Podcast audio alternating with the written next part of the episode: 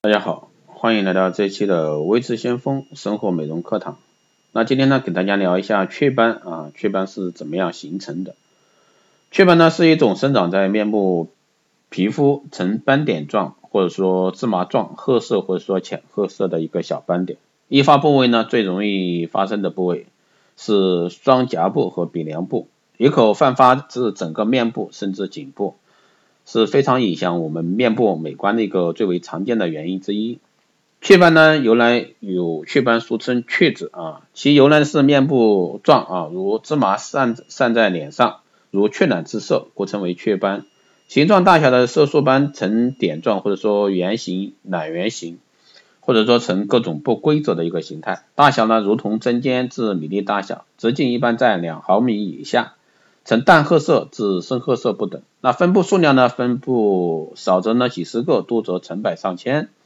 多数呈密集分布，那但互相呢不融合，孤立的布散在面部周围。严重者呢也可见于手背、颈、耳前后、耳腔、那肩臂等躯体暴露的部位。形成雀斑的内部因素呢，主要有遗传因素，其症状表现为淡褐色至黄褐色，增加到米粒大小的斑点。不满于脸部，那这种症状呢，大多从五岁左右的儿童就开始，并且呢，女性居多。秋冬两季症状呢有所缓解。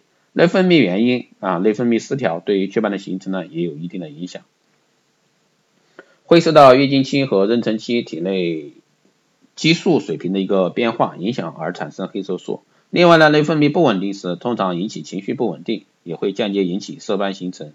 不良生活习惯、内分泌失调，对于雀斑的形成也有一定的影响，也会受到月经期、妊娠期体内激素水平的变化影响。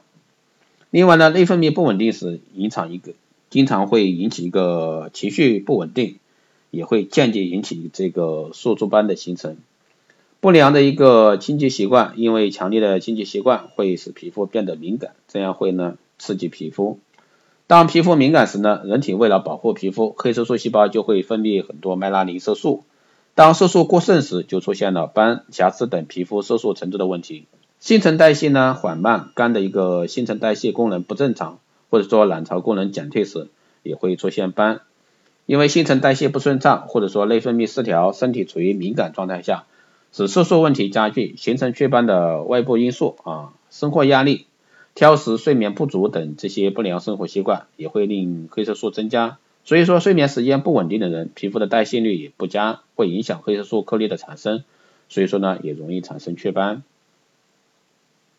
还有呢，就是强紫外线照射啊，日光中的紫外线照射是雀斑形成的重要原因，这是夏季需要防晒的原因所在。当皮肤接受过度的日光照射时呢，皮表皮就会产生更多的黑色素颗粒。后者呢可以吸收紫外线，保护人体免受伤害。大家在晒太阳后呢，皮肤会变黑，就是这个道理。而且紫外线的照射会引起黄褐斑，普通雀斑颜色加深。肌肤衰老原因随着年龄的增长，新陈代谢逐渐变慢，那致褐素易沉积在皮肤表面，形成雀斑。三十岁以上女人多发雀斑，错误的使用化妆品，选择了不适合的化妆品。或者说使用了对皮肤有刺激性的护肤品，对肌肤造成一定伤害。啊，电脑辐射除了外出时紫外线的伤害外，还有来自室内的日光灯啊、电脑屏幕和一些办公设备发出来紫外线和辐射呢，都会让皮肤变黑变黄。关于去雀斑这方面的妙招呢，其实有很多，有生活美容这一部分，比如说一些食疗啊，然后外涂护肤品啊。这些都是可以解决掉雀斑的一些问题。当然，最好的方法还是通过光电的一个结合治疗，这也是来的最快的。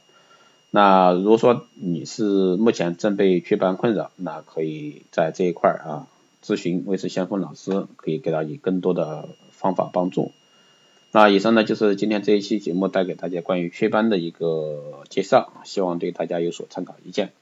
如果说你有任何问题，欢迎在后台私信留言，也可以加微知先锋老师的微信二八二四七八六七幺三二八二四七八六七幺三，备注电台听众，可以快速通过。更多内容欢迎关注新浪微博微知先锋，获得更多资讯。如果说你对我们的这个光电医美课程有感兴趣的，欢迎在后台私信报名。好的，这一期节目就这样，谢谢大家收听，我们下期再见。